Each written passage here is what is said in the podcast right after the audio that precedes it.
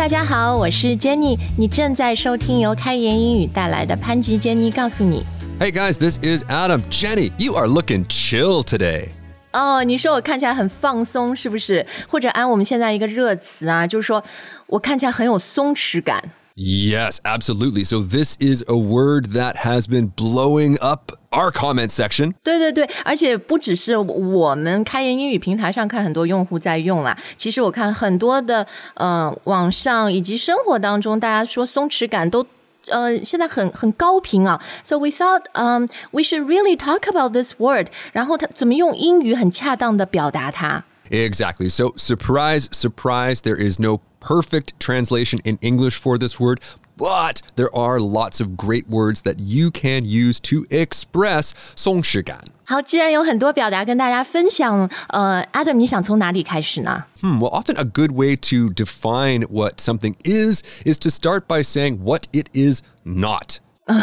我觉得松弛感就不是那种很紧绷，就不卷，然后呢，它很自然，就是也不装。 You know, so it's like this being relaxed, being real, or being 呃，或者你们说 chill 是吧？C H I L L，它是什么意思呢？ Well, chill means cool, a little cold. 啊，就是那种冰冰爽爽的感觉是吧？很舒服的。 Exactly. So, one thing that Jenny knows for sure, maybe a lot of you guys know too, Adam really does not like to drink warm beer. 对对对，外国人就是那个 beer 一定要 chill。Chilled beer 是吧？ Oh, yes. Okay, so that is a good point. So, chill can be a verb. If you want to make your beer or any other drink colder, you can put it in the fridge and chill it. 啊，所以在我们形容人，比如我们说 chill 也是松弛感的意思的时候，我们就表达这个人的状态是很呃很舒服，然后很放松，是吗？ Okay, well, let's just be really clear about the part of speech we're talking about here, Jenny. We're talking about an adjective now. So let's go back to my beer. That is chilled beer, chilled beer. But when we're talking about a person, we can just say he or she is pretty chill. 啊，这个我记住了，呃，也比较容易懂哈。讲 beer 后面要加 ed，讲人就直接这个人很 chill，或者 I am very chill，就我很松弛，我很有松弛感就行了，是吧？I'm usually pretty chill after I've had one or two chilled beers. 呃，对，所以它跟 relax，嗯、因为前几年就是我记得我们节目还跟大家介绍过一个当时的混成词叫 chillax，chillax。Yeah, so chillax, a lot of people used to say chillax. I don't know if they still do. 就是曾经的热词，但现在已经比较 outdated，比较过时了。 Like when I was 10 years old, people were saying that. Really? And I'm no longer 10 years old. 好吧，好吧，所以你觉得就是更加好的，然后更加常青的一个表达就是 chill，to express this feeling of being relaxed。 Just chill, exactly. And one other way we can use this word is to talk not about beer, not about people, but like an environment. Like it's a really chill vibe in that restaurant. 啊，对对对，就是饭店很让人很有松弛感。我松弛感也是可以很很万用的，也可以形容 environment 啊。好，那看完 chill 这个单词以后呢，其实松弛感嘛，so you've got this word 感，which is a feeling, which is a sense, right? Ooh, yes, that is a good point. So here, it's usually pretty safe just to say sense. Like, for example, 幽默感.哎，对，幽默感 sense of humor, right? Exactly, exactly. We don't really say a feeling of humor, even though it kind of is a feeling. 对对对，就是说到人的这种什么什么感的时候哈，我们常用的单词是 sense。那么松弛感，虽然我们刚刚教了大家那个 chill，但是呢，它英文里面有一个更好的搭配，and it's sense of 什么？Ease. 哦、l i k e easy，一个事情很简单是吧？那个 ease。Yeah, but here ease is more like peace. 哦，就是那个心态很平静、很松弛，就不会有很多压力那样。 Exactly, exactly. So we can actually use both of those phrases sense of ease and sense of peace. 哦，这个很好，因为我觉得这个 so far 我看下来是和松弛感很对应的。它因就因为它又有松弛，然后又有那个感。 Yeah, so this is a pretty easy show, isn't it? 哦，对啊，因为我们都需要更松弛嘛，是不是？但我觉得刚刚有一个比较呃发音上面一个点，大家可以注意啊，就这个两个词 sense of ease 和 sense of peace，一个是 z，一个是 c 的发音，对吧？ Yes, that's a really good point. So ease, like we said before, is like easy, and peace, of course, is more like rice. peace 吃了饭就很 peace 嘛，因为饿的时候不是 hungry 嘛，就很容易生气，就不容易松弛啊。 A terrible feeling, a terrible sense. I know，呃、b u t staying on this sense of 什么的这呃这条线哈，我自己感觉松弛感从某种程度上也源于一种自信，对自己那种自信的感觉。 Mm, okay, so a sense of confidence. Yeah, so we can also say a sense of confidence，是吧？ Right now, one other sense that I think about, especially when I'm in a new place, is a sense of direction. 哦，方向感啊，对，这都是很好的一些搭配啊。呃，诶，但我注意到你用的前面都有啊。Like a sense of ease, a sense of confidence，因为它是 sense 是一个可数名词，是吧？ Yes, that's right. So it's always a sense of, a feeling of. 嗯，所以如果我们要形容一个人说他很有松弛感哈，we can say he or she has a sense of ease，是吗？ We absolutely can say that, but that does kind of sound a little bit long, come to think of it. Yeah. So what's your suggestion? I think we should move on to some shorter adjectives that we can use to express a pretty similar idea.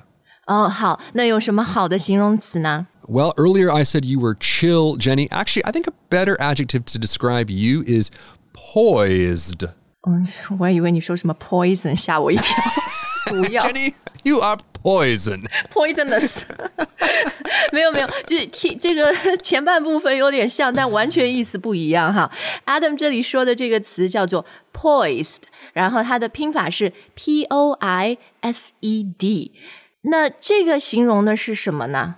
Well, two similar words that come to mind here are pose and posture. So let's think about the person we were just describing. They're confident, they're at ease. What Yeah. does this person look like? How are they sitting? How are they standing? 就比较舒服吧，就很镇定、很淡定那个感觉。 Exactly. Someone who's not confident, someone who is not at ease, is not going to be standing up tall, chest out, chin up. 对，所以 poised 它的意思就是很镇定、很淡定哈。所以我觉得这个词大家也真的要学起来，因为呃前几年不是用很多的一个词就是淡定嘛。所以现在我觉得松弛感有点取而代之，replace 淡定。But hey, you guys, we've got all the words you can use to describe these uh these very good, very relaxing, very effortless concepts，是吧？ Oh, yes, effortless. Okay, that is another great word, too. So, of course, a lot of people try to look like they are at ease or at peace or confident, but it really takes so much effort for them to do that. It's difficult. 对啊，所以有的时候你要，比如说打扮，你让人要看着真的是很自然，但是又呃，因为松弛感也不是我什么都不管不顾，you know，I just let myself go，然后乱头发乱七八糟什么，it actually takes a bit of effort to look effortless。It really does. It really does. 对，所以 effort 大家应该知道啊，比如学英语学习，我们说需要用很多的 effort，对不对？要多花功夫。那么当我们把这个 l e s s 后缀放上的时候呢，通常它就是反义。那所以 effortless 的意思呢，就是不费力的，然后你是可以很轻松的、很自然的把一件事情做成。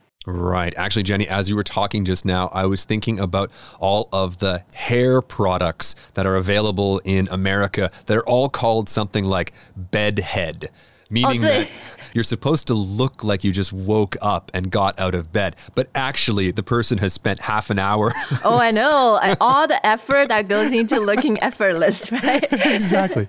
没有，而且我觉得我们是其实人生当中，你要到有松弛感，能能真的很很自信，有松弛感的这个状态，你一定前面下了很多 effort，花了很多功夫，是吧？然后最后 you reach that point where doing something uh just seems effortless to you, even if it's a hard thing.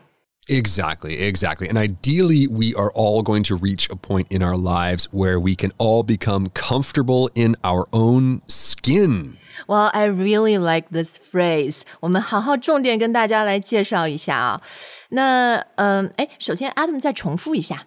Be comfortable in your own skin. 嗯，其实我觉得这句呃 短语里面每一个单词都很简单，对吧？Be comfortable，舒服，哪里呢？in your own skin, 你自己的皮肤。Well, it basically just means you are comfortable being yourself. Yeah, your true self, right? Comfortable being who you are. 因为我想我们大家多多少少都会因为一些，比如呃社会的压力、周围朋友的压力，maybe sometimes you feel like you can't totally be your true self. Exactly. Everybody wants you to be one way, you want to be another way. 对对对，但是 hopefully, uh, we will reach a stage where we can be comfortable in our own skin, and we can not only just be ourselves，而且是 be our true selves，做最真的自己，对吧？Yes, exactly. Be our true selves. Or we could even change the order of words there a little bit and say, be true to yourself.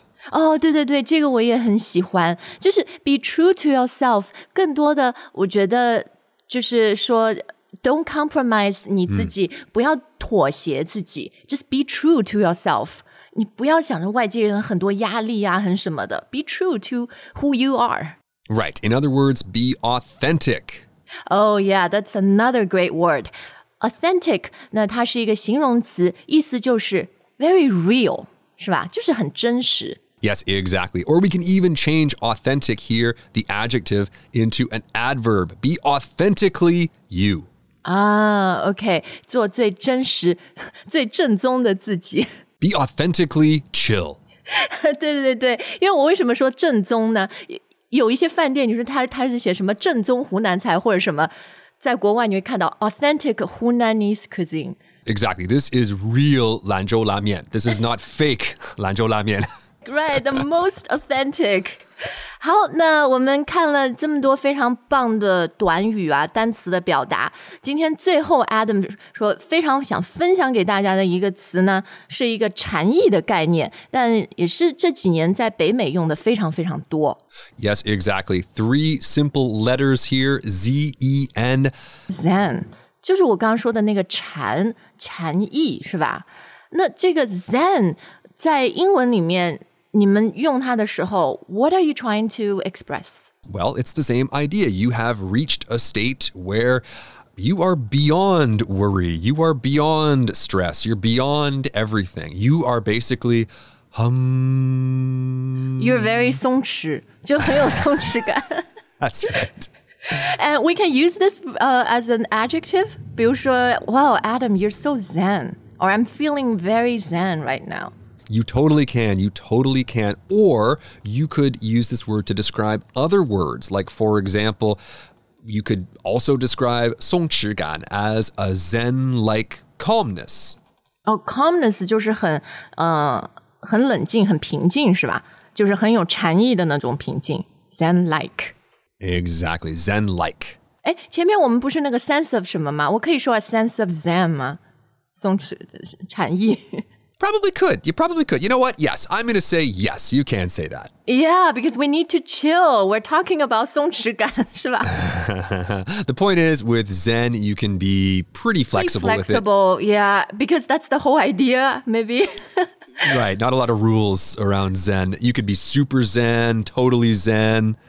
嗯，好，那我们今天的节目就到这儿，非常有意思，然后非常丰富的一集语言上面的分享。然后不知道大家对于松弛感这个概念，以及在你的人生、在你生活有什么方面，你觉得自己也有在践行松弛感？非常欢迎大家在留言专区告诉我们。That's right. And were we a little bit too chill today, a little bit too zen, and maybe missed some words we should have talked about? Let us know what those words might be. 好，那非常感谢大家的收听。Hey, be chill, be zen, have a sense of ease, and we'll see you next time. All right, guys, bye for now.